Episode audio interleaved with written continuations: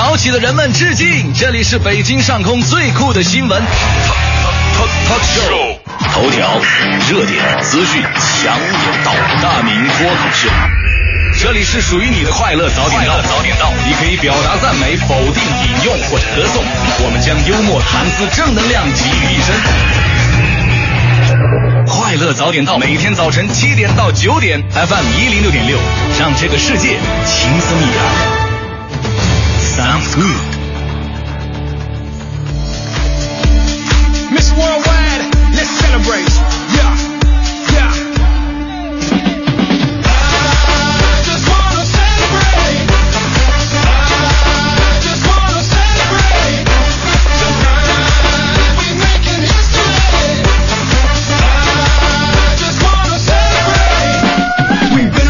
好，现在是北京时间七点零二分又过三十六秒，欢迎您继续锁定 FM 一零六点六中央人民广播电台文艺之声。昨天这时段为您送上的快乐早点到，各位好，我是大明。看，全新的一天开始了。这个每天早上睁开眼睛的时候啊，我这个把手深情的这个抚摸我的这个旁边，摸到的是一把被子，这个感觉非常差，你们懂吗？对不对？正所谓嘛，男大当婚，女大当嫁。我我其实啊，我我我也参加过不少别人给我介绍的那种相亲的一些活动。我相信很多朋友相过亲，都知道相亲那种尴尬，因为有的时候你碰到好的也也就算了哈，呃，成不成的这顿晚饭吃的也开心了，你就怕碰到那种你看不中意的。哎呀，这个晚饭呐，你你你吃的就特别的闹心，想赶紧走人，也不想买单。上一次就是啊，熟人给给我介绍对象，我也没相中对方啊，俩人往那一坐特别尴尬呀。但是出于礼貌，我还得请人吃饭，我也不能提前走啊。我就想怎么才能委婉的拒绝他呢？我哎，我点菜，我非常我非常聪明，我点了煎饼卷大葱和蒜蓉排骨，只要涉及到葱姜蒜的我都点。哎呀，我去我这吃完以后，我这重口味，我吹气如蒜的，我就我就不信你你能受得了。这个时候我就看到那个女方啊，脸呢这红的呀，好像特别的特别生气呀。我心想，她应该明白我什么意思了吧？结果这女孩一拍桌子，痛快！原来你也是喜欢吃重口味的人。那这么办？我也不用装了。老板，给我来份臭豆腐，多放点酱啊！不是姐，你你你太重口味了吧你！这个故事就告诉一个道理：其实每个人呢都想把自己最好的一面展示给别人，有的时候呢，甚至那一面都不是自己了。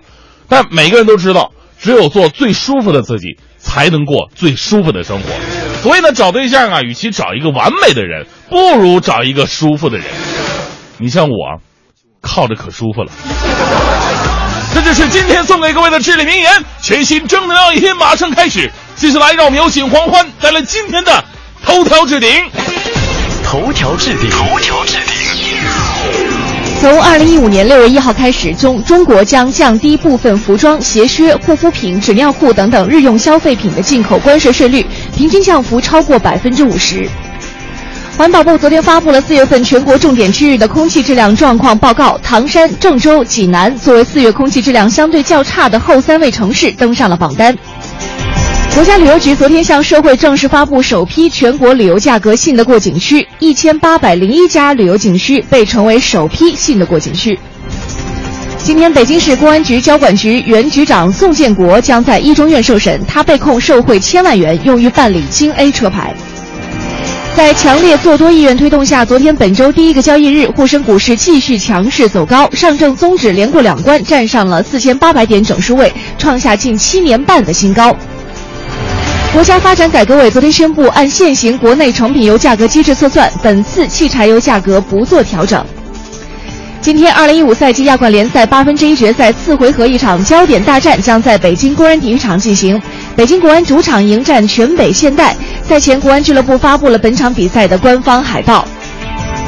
好，七点零八分，回到我们的快乐槽点到各位早上好，我是大明。早上好，我是黄欢。啊，这个全新的一天又开始了，临近着高考也是越来越近了啊你这。两天好像跟高考学子干上了一样。哎呀，这个昨 对对对，昨天特别关注了一下，但是在昨天晚上我又看了一个最新的新闻，说这个高考很多学校的标语特别的给力。对，有的时啊候你一看这个标语，你就觉得我我这几天不头悬梁锥刺股，我就对不起这些标语的感觉。哎呀，我我我我我就回忆了一下我高考那会儿，就是啊可能咱们上学那会儿，每个学校不一样，但那个时候标语这种东西还没流行的起来，就是不会在这个班级里边贴那个什么那个过什么多考一分就赢过一千人啊，或者说一个发发誓宁死要考清华北大呀，啊生是清华的人，死是北大的鬼啊，就就类似于这样的话，我们我们不会写，但是每个时代呢都会有着那种就是给予学生的这种压力。今天我们看到的是这种标语给学生无限的压力。其实我们那个年代也有属于自己的高考产物。啊。比方说那个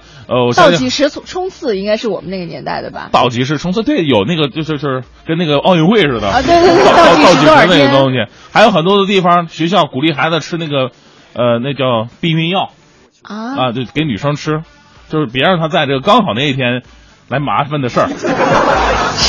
哎，我真啊第一次听说过这个没听说过，哎呦，我没有太奥特曼了你啊！我头皮都发麻了。那真的真的吃避孕药，还有很多地方就给孩子打这个抗生素，就是你看这个班级里边上面挂着一排排的吊瓶，然后在那打打抗生素是干嘛？就防止生病是吗？就是让孩子用最好的状态来迎接高考嘛。就这都是我们就是面临高考，就是相对来说比较变态的一种挤压学生的方式。哎，我怎么就生活在一个这么普通的学校呢？要不说吧，没考过大学的人吧。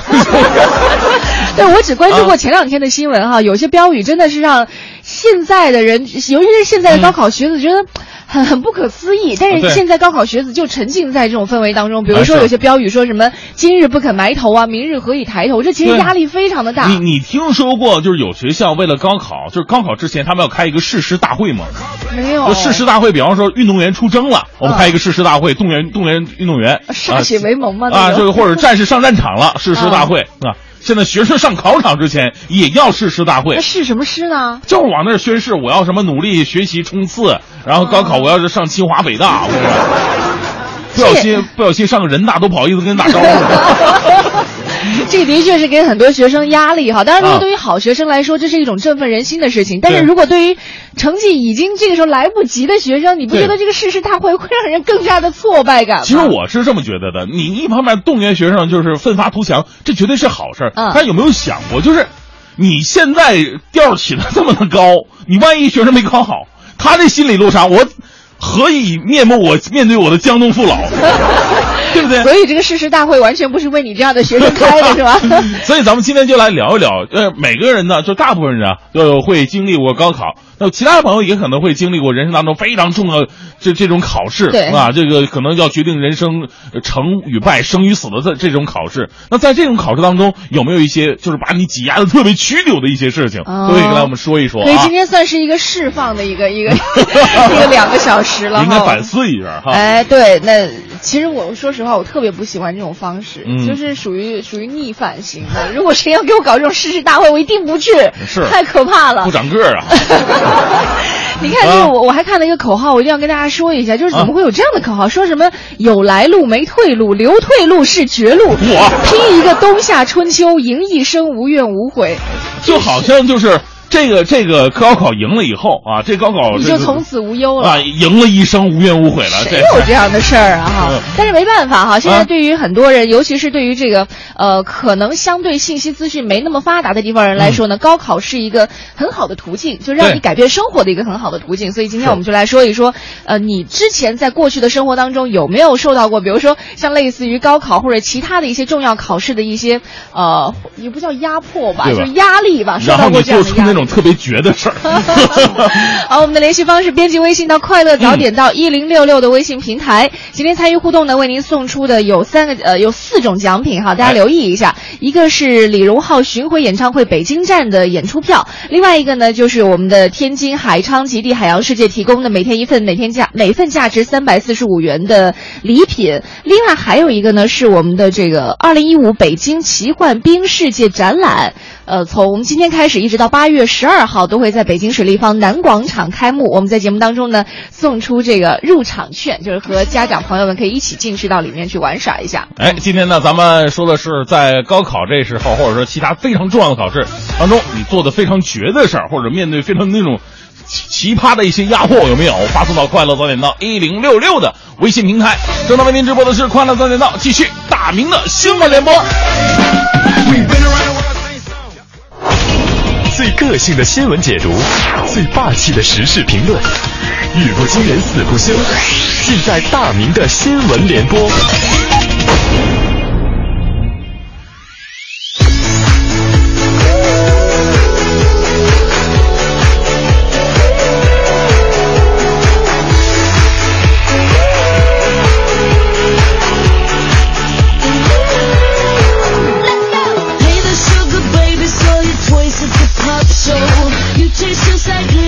哎呀，说到高考啊，用一句古话来形容，那就是“书到用时方恨少”。很多的学子到这个时候就有这样感觉了。其实啊，大人何尝不是如此呢？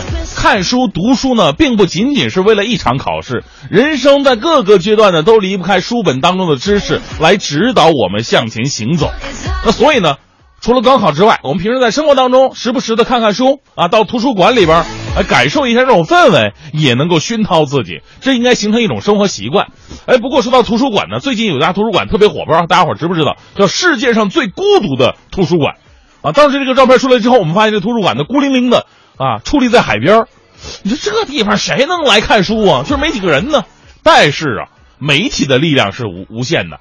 媒体曝光之后，这家图书馆再也不孤独了。来自央视的消息，近日呢，河北秦皇岛的一家公益图书馆，因为建在海边，受到网友们的追捧。正所谓嘛，人怕出名，猪怕壮啊。如今这里已经人满为患了，很多游客是慕名而来，占领了整个图书馆。曾经被人们称为最孤独图书馆的地方呢，如今已经是人来人往，锣鼓喧嚣啊，变成了最热闹的图书馆。昨天的图书馆接待游客的数量已经接近到了两千人，他们当中呢，你要说来看书也就罢了，根本就不来看书，左手拿着书，右手拿相机，发一个朋友圈走人。话说，你就为了发个朋友圈，大热天至于跑这么远吗？游客们也是蛮拼的哈。如此一来呢，你想想，那些真的想在海边，在这个图书馆感受一下学习氛围、看看书本的那些人呢，无辜的躺了枪啊！有网友说了，说中国的媒体能够一天毁掉一个景点，我我表示非常自责。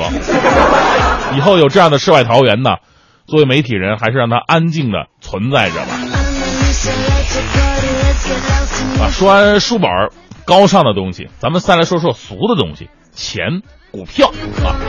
北京青年报的消息，目前呢，很多股民都知道啊，正值牛市当中啊。媒体的调查显示，什么叫牛市？牛市就是谁进去都能赚钱的事，是啊。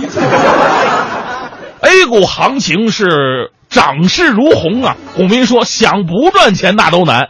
今年前四个月，全国人从呃全国人均从 A 股当中获利是一点四万。调查也显示了，按地区来看呢，每个地方的人挣的钱不一样。比方上海人最牛的，人均获利十五点六四万；其次是北京，人均获利八点零二万。作为一个新股民，我表示拖后腿了。这八点零二万确实有点夸张啊。但是想想那些动不动就往里边投一个亿、两个亿，甚至十几个亿来炒股的人，让他们平均一下也很正常。呃，但是呢，还是要警告各位啊，那句老话，股市有风险，入市需谨慎呢。股市有今天这样这个牛市一涨如虹的这么一个局面哈，也有一跌惨绿的这么一个局面，大家伙也都经历过。所以说，入市的时候呢，想想这笔钱你到底是不是急需的，这笔钱是不是闲钱？如果亏了之后，你能不能承受得住？股市既要看好它的利好，同时也要勇于承担它的风险。不过现在这股市啊，我觉得大家不要过分炒作。现在很多人听了以后啊，呀，这天天都涨，好像不入市我就亏了一样。其实不是那样的啊，好好工作，努力创业，在人生的道路当中有很多比金钱还重要的事情。这种有风险的事情，还是交给我这种人吧。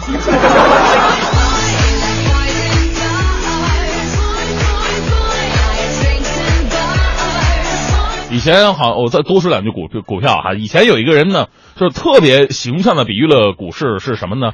就是股市有泡沫，每人都知道，但是分为两派人，一派呢是说这个泡沫已经越来越大了，远离它，这波人是非常聪明的人；另外一派人呢是勇于拥抱泡沫，这帮人是到最后都赚到的人。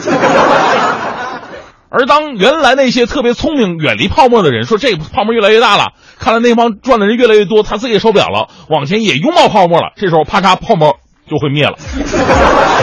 所以警惕啊，好吧。我们再来关注最奇葩的一对夫妻，来自广州日报的消息。呃，福建有对夫妻啊，奇葩，奇葩在哪儿呢？三个月内离婚复婚三次，玩呢啊！这对夫妻呢，两千年结婚，这个孩子现在已经上初中了。但是婚后婚后没几年呢，这俩人啊，就是因为很多小事摩擦不断啊。这个鸡毛蒜皮点小事这个丈夫呢嫌妻子唠叨，而且呢丈夫也有点毛病，酒后呢这这动不动就家暴，妻子也是不堪忍受了，两次打算轻生，这还不算完呢。这以后妻子和丈夫还先后出轨，这这玩意儿还还比着来呢。最后呢，在三次离婚、三次复婚之后。夫妇二人决定，为了儿子要好好过日子。这对夫妇在最近的一次复婚之后，感慨地说：“我们两个真像小孩，总觉得折腾不够。”你们也知道是吗？问题我怎么不相信这是你们最后一次复婚呢？这两位啊，经过自己的折腾和努力，终于如愿以偿的成为了民政局婚姻登记处与离婚办的双重 VIP 客户。这绝对是天生一对儿啊！哈，以后千万别再离了，别人肯定是 hold 不住的。而且为了儿子着想，还还还为了儿子要好好过日子。你想想，儿子这三个月他经历的是什么？好吧，最后再来这说正能量，来自央视的消息。日前呢，江苏宿迁一个福利彩票投注店的店主蔡某。收到老客户的电话委托啊，那边老客户打电话，哎，我这个今天过不去啊，帮我这个啊，这垫点钱啊，买个彩票什么的啊，垫了二十八块钱为客户买了一张双色球复式彩票，没想到，没想到啊，竟然中了六百九十七万的大奖，六百九十七万呢，将近七百万的这么一个数字，这店主蔡某立即给客户打电话报喜，归还了彩票。为什么这正能量啊？您想啊。彩票这玩意儿嘛，它不记名不挂失，谁持有这彩票，谁就可以去领奖。这将近七百万的巨款呢，说不动，说不动心的那肯定是假的呀。那老板的选择呢，体现了诚信二字，我们为这样的生意人点赞呢。哎呀，其实要我说呢，你多少给老板分点红，毕竟呢，你这买彩票这东西吧，咱们中国人都讲迷信，都讲个手气什么的，你还是敬重人家手气的，对不对？哎呀。谁能？就是大家伙都让我去买彩票，我抽利息怎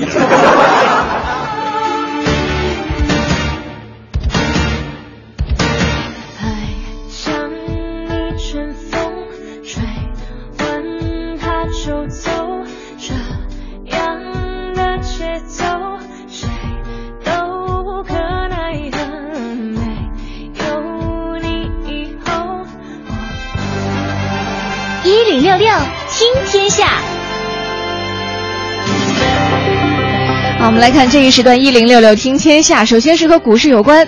昨天的，沪指强势爆发，大涨百分之三点三五，站上了四千八百点，创下零八年一月以来的新高。市场交投的热情高涨，两市一共成交了两万零三百三十亿元，再度刷新了历史新高。有分析认为呢，从目前的情况来看，既然是资金推动的市场，成交量便是判断短期走势的关键。一旦成交量无法放大或者出现持续萎缩，就要考虑一下市场是否有变盘的风险。嗯，对于本周行情呢，分析师认为仍将维持强势，但受新一批新股申购临近的影响，走势呢可能不如上一周那么强劲了。操作上要注意关注改革的相关板块。仍然需要注意概念性的炒作风险，建议投资者短期内保持警觉。如果大盘出现放量杀跌，应该果断离场，保住本金安全。相比之下呢，神创板短期走势相对健康，可以关注其中的重点股票。来看一下进口物品的关税就要降低了。为了完善消费品进出口政策，丰富国内消费者购物的选择，对国内消费者需求大的部分日用消费品呢，要开展降低进口关税试点的这样一个工作了。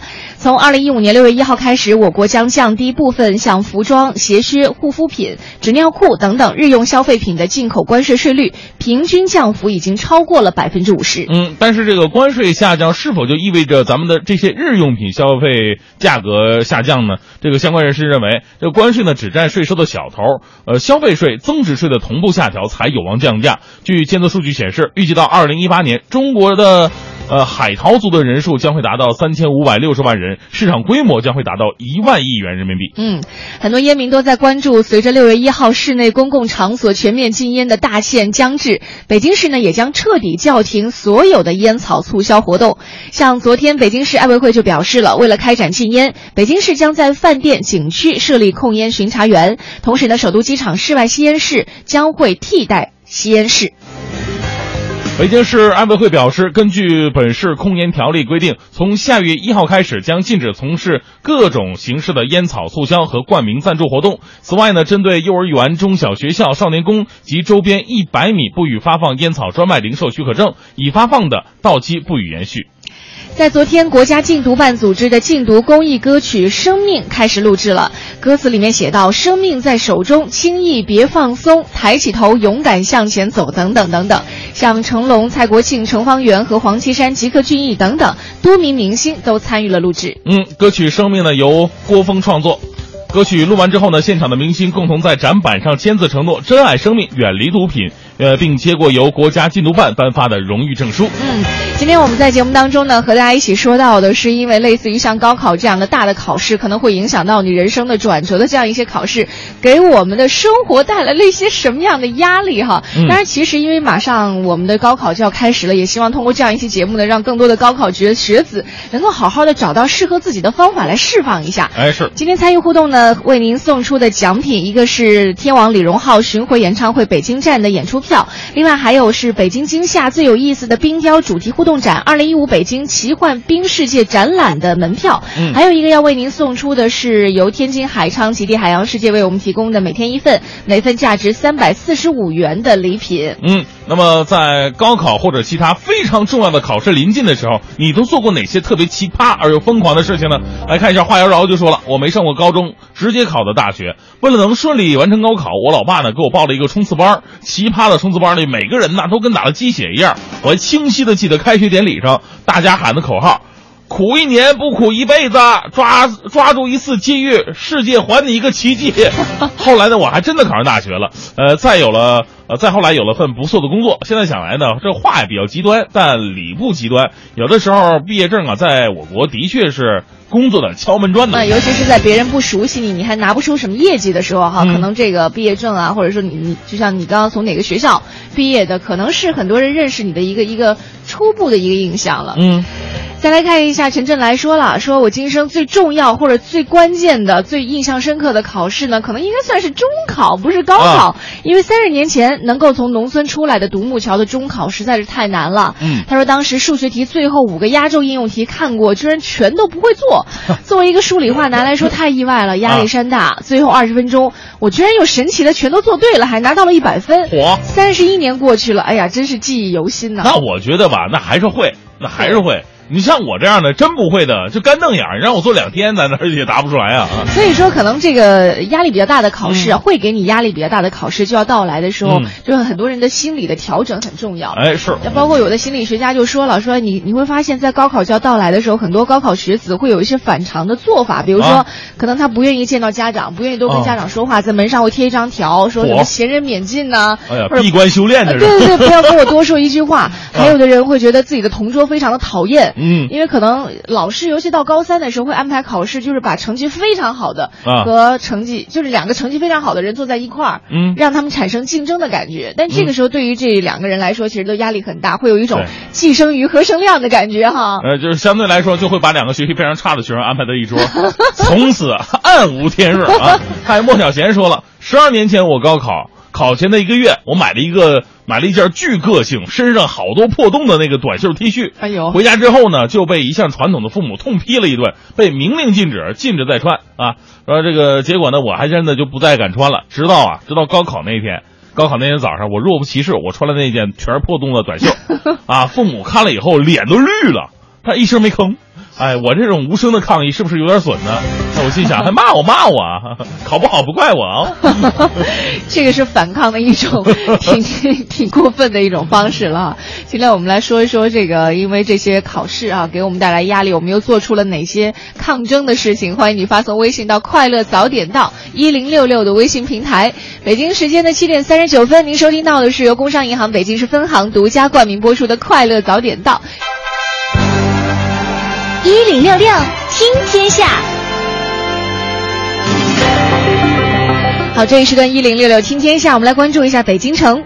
据国家旅游网站的消息，国家旅游局昨天公布了首批全国旅游价格信得过景区的名单，一千八百零一家旅游景区成为了首批信得过景区。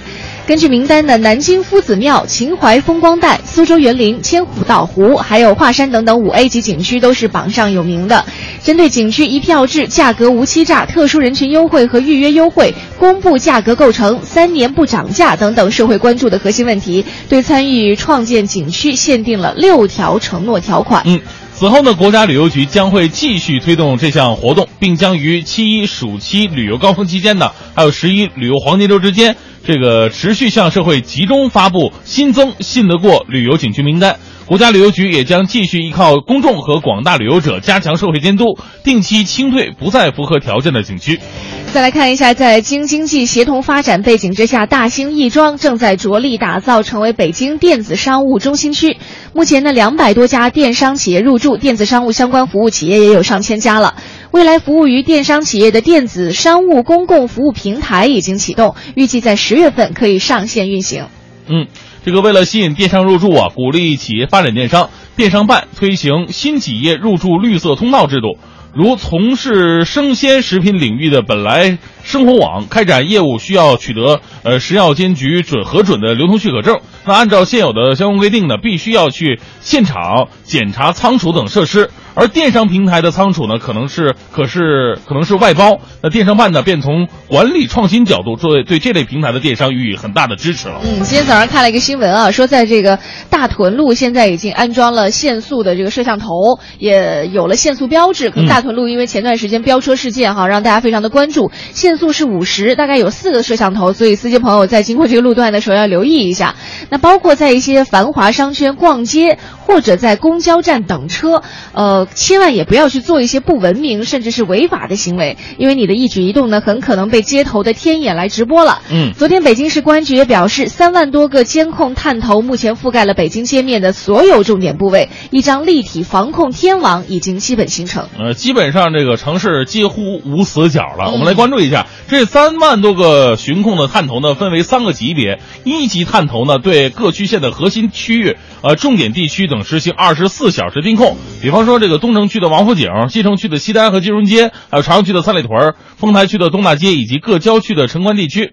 那二级探头呢，对应的是繁华街区、近期案件高发地区进行巡控。呃，比方说商场在客流量大的时段，公交站在车多人多的时候开启这监控。而三级探头呢，对辖区内其他的道路、巡逻盲区进行不定时的监控。啊，之前我听过有人说，哎呀，这样的话我们哪有什么隐私啊？其实我们可以这样理解，如果这样有更多的摄像头对我们进行呃这个监控的话，其实也是一种保护，对不对？而且公共场所呢，也我觉得没有涉及太多的隐私的问题。对，因为毕竟公共场所，你干什么事儿也得被别人看到。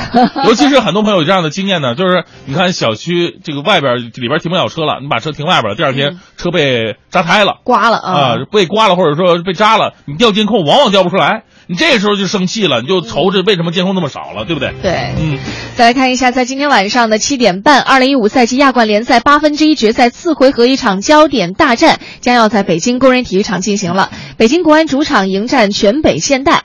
之前在首回合比赛当中，国安在零比一落后的情况之下，在第八十五分钟由巴塔拉打入至关重要的点球，客场一比一逼平了全北。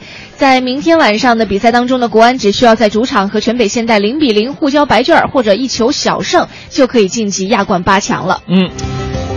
这个国安官方微博配文写道：“说此前北京国安客场是一比一逼平对手，在晋级当中占据了主动权。中场比赛国安完成阵容轮换，本场比赛呢占据了天时地利人和的国安将不会错过这个创造球队历史最佳纪录的一个绝佳机会，新纪录将会在这一刻诞生啊！当然这是一个美好的愿景啊！这个目前的国安在三天的战线当中连续七场不败了。”这个曼萨诺的球队已经完全走出伤病的困扰，而对于今天晚上的比赛，国安方面喊出：“我们已经准备好了。”今天晚上九点半哈，在这个北京工体啊啊啊，对，十九点半哈，对，七点半。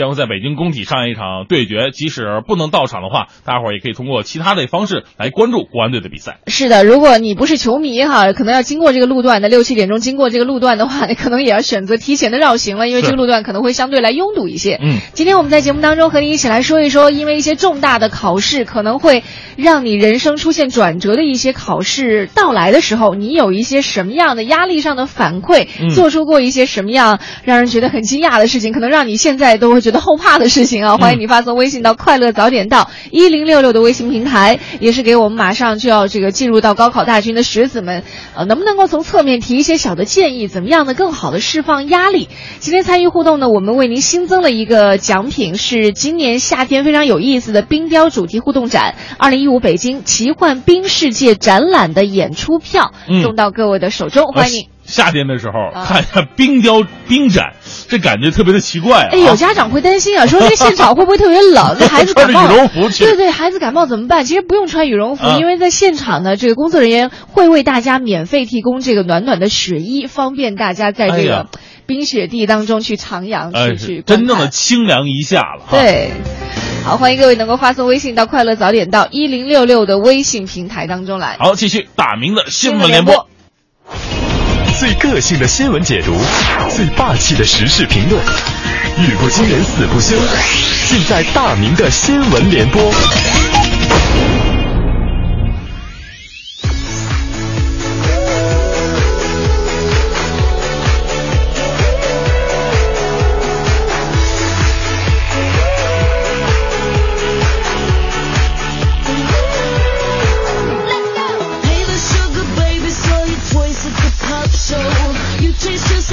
好，北京时间八点十分，这时候呢，大明的新闻联播先来关注一件怪事儿。来自华商报的消息，近日呢，有陕西宝鸡上川村的村民反映，说自己呢想去领国家发下来的危房改造补助款，但是村政府的工作人员却表示了，说你们得先捐款，捐三千三才能够拿到国家发放的这个危房改造补助款。这个村里边八户八户村民可以享受到危房补助，但是村上却要求每户捐三千三，呃，来补之前三十多万元的这个修路欠款。对此呢，这个当地的镇政府是这么解释的，说会督促村里边按政策办事，该退的退，该发的要及时发。你在想哈，这上面再苦啊，苦费心思为民着想，都没挡住部分地方领导费尽心思，谋谋一己之力啊。面对这样的窘境，我们是不是应该考虑用什么方式能够跳过中间的环节？就无论是拨款也好，还是捐款也罢，我们呢都有这样的一个想法，就尽量的减少中间的环节，尽量的做到那种点对点的直接的帮扶，这样才是我们最放心的。那究竟是什么让我们对本来必要存在的中间环环节缺少了信心呢？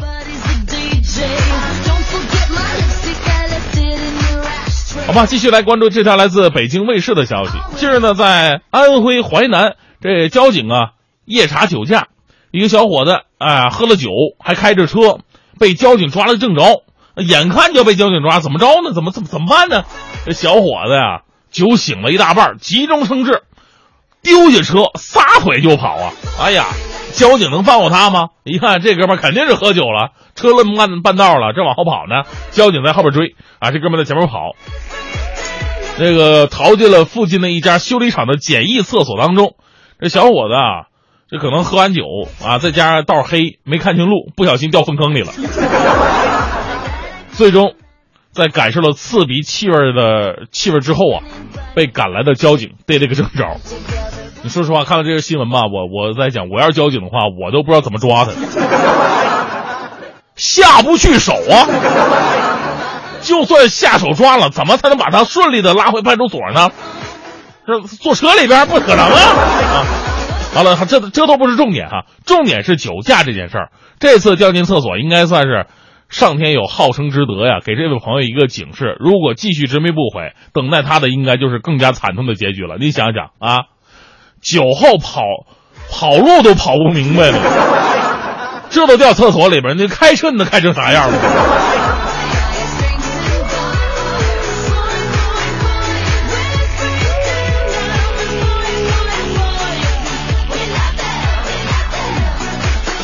让我想起了小的时候那个好那那那那那个就那顺口溜，我不知道大伙有没有印象哈、来自天津卫，是嘛也没学会，学会了开汽车，是压死二百多。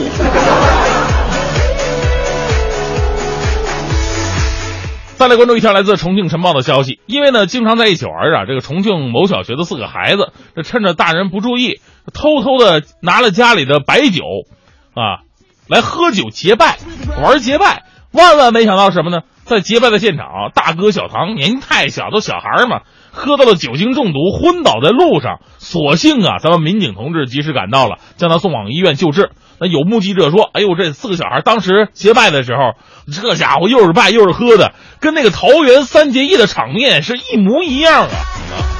就看完这条新闻之后啊，我第一反应还挺感动的。你想想，现在都是什么各色的神仙剧、言情剧、韩剧、日剧、美剧，还有那个那个手撕鬼子剧。在这样的背景之下，这三个孩子居然还追从三国，比较的难能可贵啊啊！不过言归正传，咱们那天说了，说这个孩子啊不能跟酒精接触，这酒精啊对孩子的脑力的损伤是非常严重的。所以说结拜，我觉得并不是不可以，毕竟你不结拜的也有小孩玩过家家的，是不是？结拜也不是不可以。那小小年纪喝酒不太好，咱们喝点汽水就可以了。最后还是为各位带来浓浓的正能量。来自扬子晚报的消息，二十四号，南京的一个高层住宅着火了。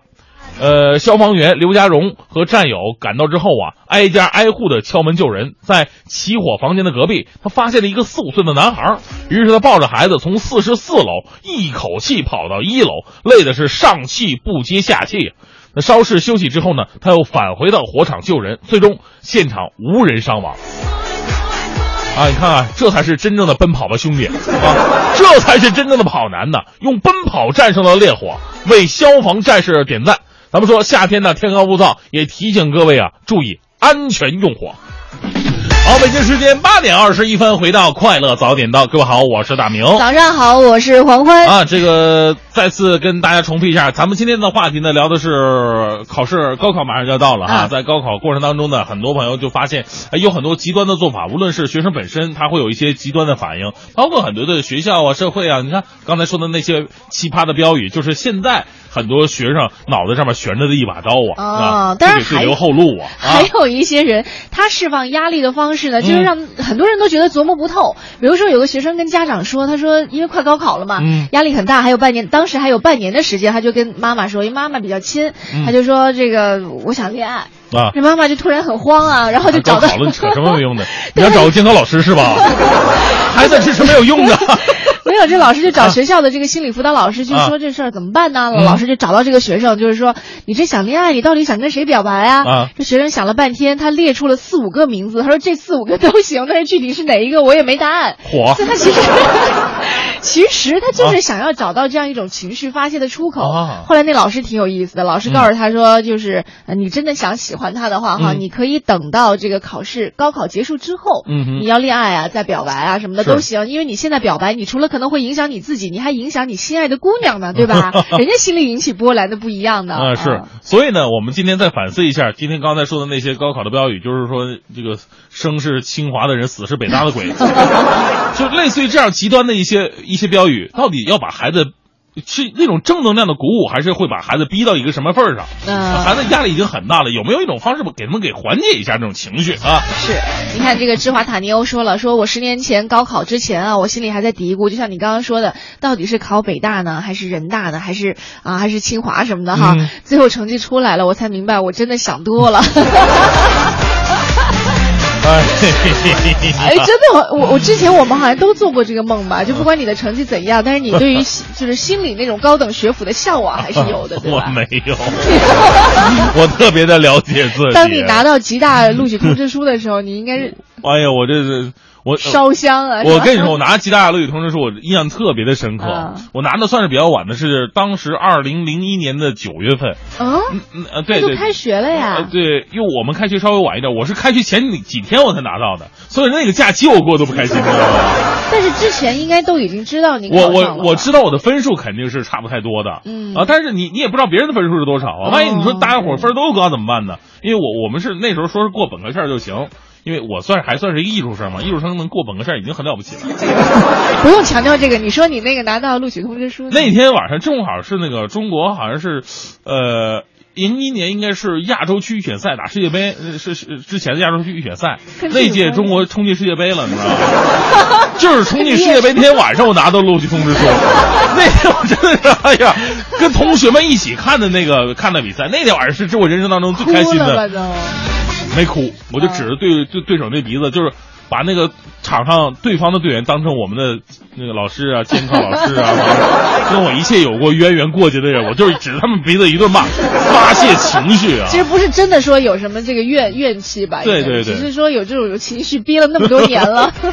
来看，嗯呃，音速小子说了，说结婚后，他的手机里依然存着已故前男友的号码，嗯，老公知道却假装不知道。有一天，女孩出车祸了，在翻倒的车下，车里下意识的拨出了那个熟悉的号码，却传来老公的声音。她获救了。病床前，老公说：“是我偷偷的换了号码，我知道永远我无法取代他，这什么呀？但是可以保，但是可以替他保护你。”女孩愣了，这才想起来，老公是吉林建工学院毕业的，所以才有这么高的素质。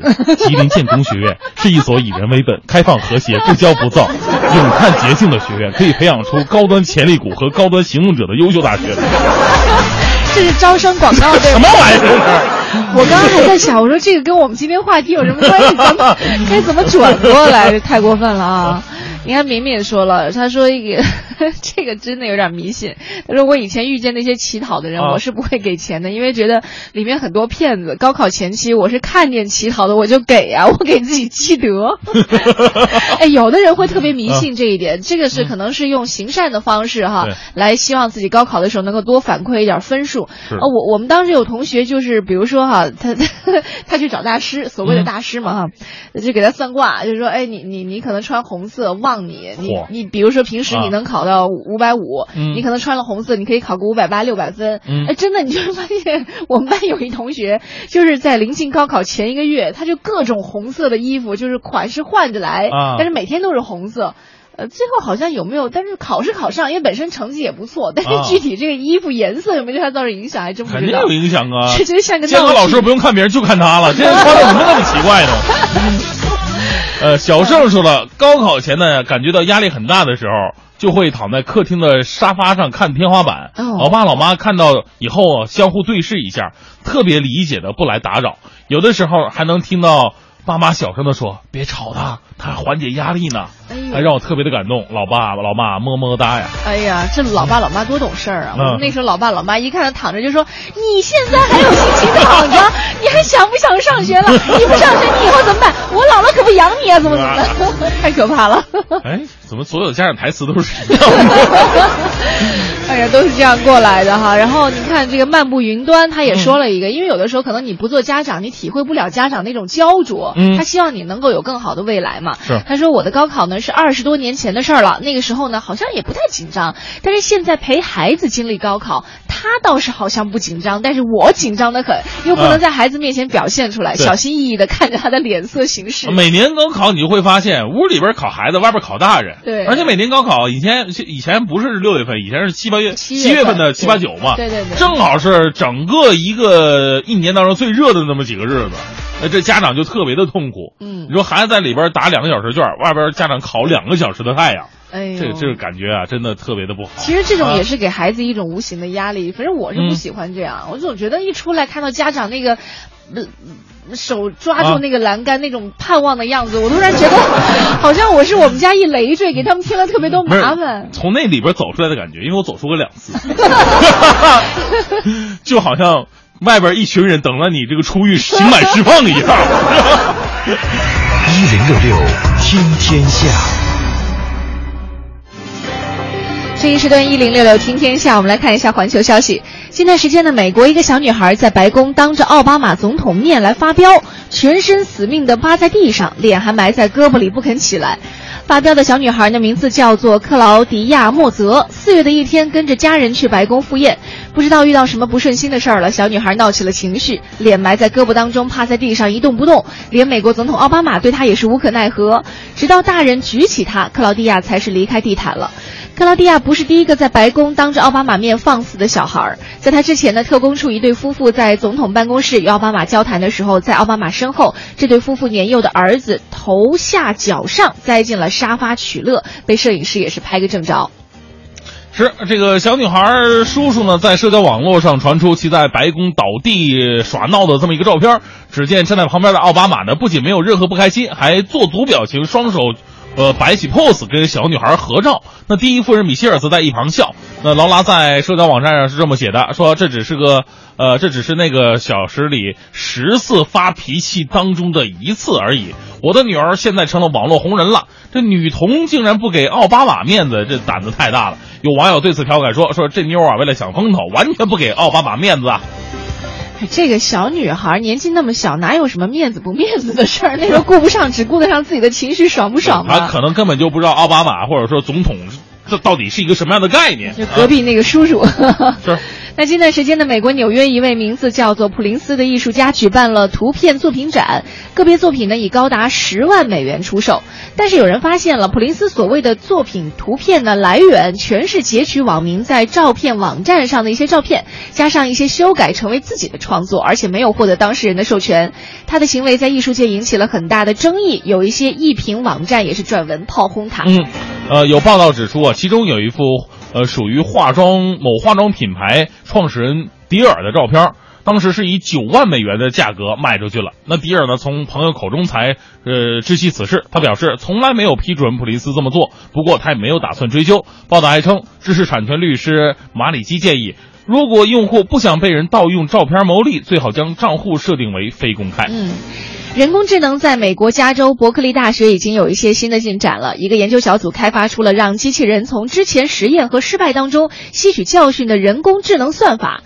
运行这种算法的机器人呢，被命名为布雷特。这种算法采用了深度强化学习的方式，让机器人对周围环境产生一个意识。嗯，没有任何预编程序的这个知识，这个布雷特可以在摸索大概几分钟之后，成功的组装基本对象。之后呢，机器人每次组装基本对象的耗时会越来越短，因为它已经熟悉了周围环境和物体对象。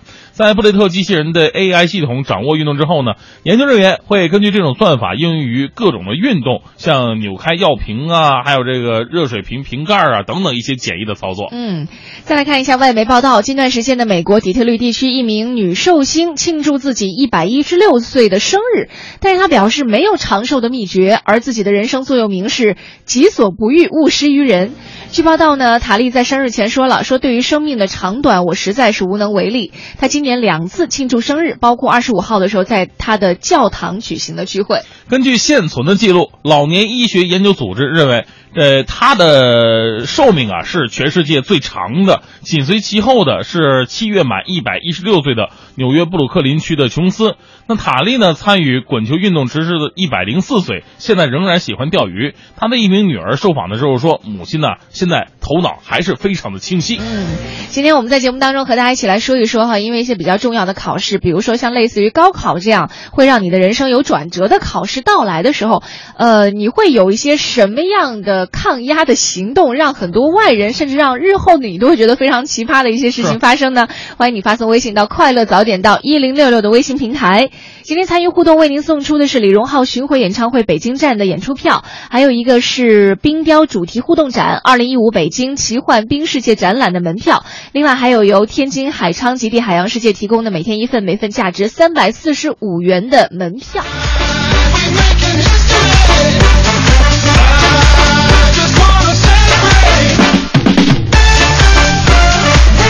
好，北京时间八点四十五分，回到快乐早点到，各位好，我是大明。大家好，我是黄来欢。继续咱们今天的话题啊。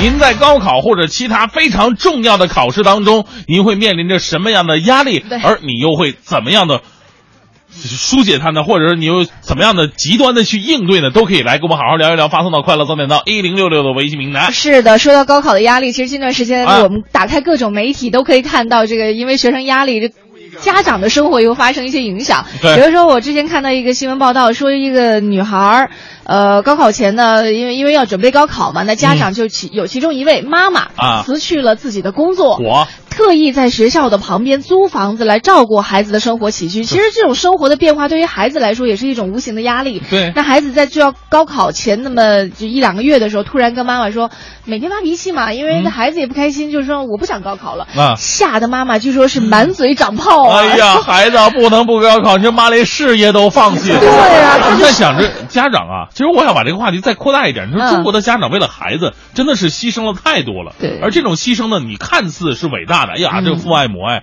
但是我们回头想一想，那这种牺牲到底是不是值得的？对，所以有专家就特别建议一些平时、呃，就是喜欢给孩子就觉得嗯我要放弃我的事业，放弃我的工作，啊、我去照顾你，给你平时可能你都会一看到都会吓到的一些爱 哈。其实这对于孩子来说，尤其是对于高考的孩子来说，是他承受不了的一些负担。所以当时有专家建议说，你给孩子最好的爱就是给他平时一样的生活。嗯啊，你平时怎么样对他就怎么样对他，就像平时平常一样，不要让他从家庭当中来感受到这种压力。而且我是觉得啊，这个外面的世界不光属于男人，也同样属于女人的。还有一个女人真的是这这辈子所有的目光都集中在老公啊、孩子身上之后啊，她的视线越来越窄，她的生活也越越来越无趣。可怕的是，有的时候啊不光是妈妈一个人，有的是爸爸妈妈两个人联手上阵。火！就是给孩子，你看妈妈照顾生活起居、嗯啊，爸爸可能每天晚上跟你谈谈心，聊聊人生理想，这个非常可怕的一件事情。也就是说是好意，家长的生活在孩子出生那一天已经结束了，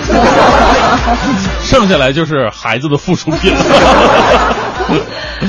好，我们再来看一下微信平台上，我们还有朋友说到的，就是啊，关于这个考试面对压力的时候，嗯会有一些什么好玩的事情。萌啊萌说了，说高考前压力很大，就下意识的不想学习，天天放学回家上网啊，看动漫，看的可高兴了，一直看到夜里一两点才开始学习，当然坚持不了多久就困得不行了，睡了。是啊，也总是懒得背书。考文综之前还在拿着一本书一边看一边午睡，嗯。好在后来考的还不错啊，嗯。不然真的挺后悔的。但是现在回忆起高考前疯狂的一年，还是觉得挺美好的，对。挺特殊的经历嘛。也是想给学子们提个醒儿，有压力呢要学会释放，但是也要注意休息，早睡早起，保证身体健康，才是考试成功的基础。嗯，小鱼说了，高考前呢，因为压力大，变得特别的能吃，一度胖到一百三十多斤，那可是除了怀孕啊，我这辈子最胖的时候了。晚上为了复习不犯困，一边吃牛肉干一边学习呀、吃牛肉干可以不犯困吗？我只知道当时我们高考的时候，有同学会喝那个苦丁茶。嗯呃，你们有人喝吗？就是我觉得几个人。呃，苦丁茶啊，对，也挺提神醒脑。大半夜的喝这个，就不还让不让人好好休息了？这个我觉得吃牛肉干也可以啊，我就没听说过谁吃着吃着睡着的，只要保持一直吃就不会睡着。嗯 啊，Diva 说了，说现在高考已经引发了社会综合系统失调症，气象局呢实时预报高考天气，交管局来维护学校周边路况，环保局监管噪音污染，唯恐施工会影响考生。是啊，大妈也不能再跳广场舞了，马不能跑了，舞不能跳了，整个社会都在给高考让路，嗯陷入了一种非正常的状态，这才是给考生施加的最大压力。对那与此相比呢，那些奇葩的高考标语也是小巫见大巫了。嗯，是有的时候呢，我们会在高考的过程当中听到一些新闻，说哪个车啊、这个经过高考的路的时候呢，被很多学生家长给拦下来了，不让他走这条路。嗯啊、有的时候呢，我们说这个减少噪音呢是保证高考好环境的这这么一个必要的一个方式，但是你要做过了。还是跟今天标语说，你要一步力过猛了，那可能就好事变成坏事了。啊对，就是这是社会大环境的一个改变，这是一种另外的压力了。其是实，你要说学生如果连点这个车车司开过去的声音都接受不了，都会引起他们心灵波动的话，那这个学生我估计到社会上也是个废人了。啊，来看一下微信平台上还有朋友说到的说。这个李航说：“想想零七届的高考，我们属龙的那一届创下了历史人数最高峰。不管是上学呢，还是冲刺班，老师们嘴里都是那句话：一分就是一操场的人啊。嗯记得那会儿啊，就没有睡醒过。哎嗯，什么意思？没有睡醒过是什么意思？就是一直都睡眠不足吧，啊应该是。不是一直都睡觉的意思？当然不是了，人家还得学习呢。因为那个时候很多的学生会会服用补品，就除了刚刚说到的，就是喝茶呀，这还有就是服用补品，就希望能够让自己精力更好。你看北方的，我你听说过人参蜂王浆这个东西？好像就是那种嚼的那种。不是不是，人参蜂王浆以前是一种小瓶，然后呢就是往喝的，哦一般都是老年人啊或者说这个上了岁数的保养身体喝的人参。你听这俩名，人参蜂王浆，对啊对吧？然后很多小孩喝，就说也补嘛，补脑，然后也也也强身健体什么的，嗯就喝的脸上直长毛。